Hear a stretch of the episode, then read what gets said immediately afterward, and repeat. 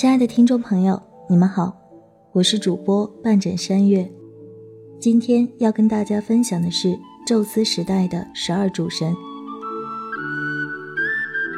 宙斯在战胜自己的父亲之后，他给全体兄弟姐妹分授了领地，这样每位神奇都有了一个自己统治的王国。波塞冬主管海洋，哈里斯统治地狱，德莫忒尔掌管农田。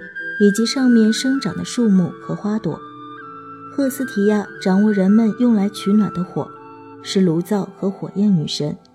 至于宙斯自己，娶赫拉为妻，则主宰天空，成为众神和人类之王。自此，天界之间的争斗才相对平静下来。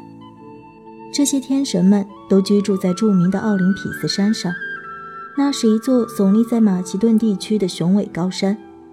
据说，那里是世界最美之地，四季如春，没有严冬。烈日朗照之下，万木竞秀，百花争妍，蝴蝶在花卉上飞舞，鸟儿不分昼夜的啾啾歌唱。可是景色虽美，天神之间却一直争斗纷扰，没有个停息。宙斯获胜之后，奥林匹斯山获得了多年来少有的安宁。可是。这安宁完全是相对而言的，与人类一样，众神现在不争斗了，可是每天都有说不清的纷争和烦恼，连宙斯都避免不了。一天，赫拉生下一个驼背的丑孩子，宙斯非常生气，竟然抓住孩子的一条腿，把他扔下了奥林匹斯山。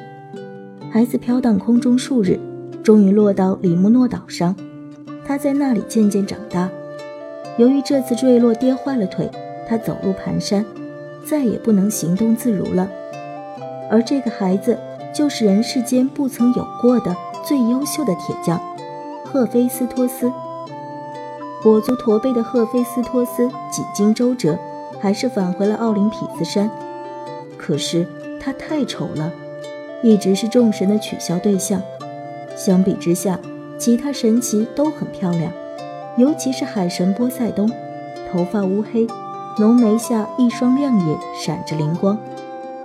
战神阿瑞斯也是宙斯和赫拉之子，他天生好斗，总爱和其他神奇争吵不休。而友善可爱的神奇，莫过于爱神阿弗洛狄忒了。她外表年轻娇嫩，如同少女，实际上。他却比其他神奇出生还早，他的出生可以追溯到宙斯还没出生之时。那时候，克罗诺斯正在与天宫乌拉诺斯搏斗，难解难分时，克罗诺斯的镰刀伤了天宫的手，天宫疼痛地抖动手臂，几滴血滴进了大海，浪花立即被乌拉诺斯的鲜血染红了。顷刻，海水四流。湛蓝的海水深处，一个肌肤雪白的姑娘破浪而出，她就是爱神阿弗洛狄忒。她如此美丽，仿佛白昼闪烁的光芒，粉红的面颊犹如桃花，美丽的大眼里，湛蓝的海水正在起伏。爱神阿弗洛狄忒是最受众神喜爱的神奇。众神之中，另一位女神也很有名，她叫雅典娜。是智慧女神，她非常热爱人们，是大地上美好事物的庇护神。她教妇女们纺线和织布，同时她还教男人们耕耘土地。她是神奇之中最助人为乐的一个，喜欢把所有技术传授给人们，把一切美好的事物都告诉人们。连他的父亲宙斯也为他的聪慧与博学感到骄傲。可是当初。光辉闪耀的雅典娜是从宙斯头颅中降生出来的。那时，宙斯还没娶赫拉为妻，才刚刚娶了他的第一个妻子莫提斯。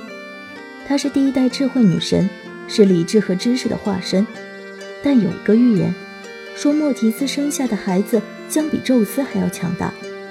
宙斯害怕自己也落到父辈们的下场，于是也仿效父亲，吞食了怀孕的妻子。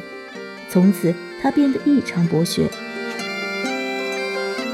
好了，今天的故事就到这里，早点休息吧，祝你做个好梦。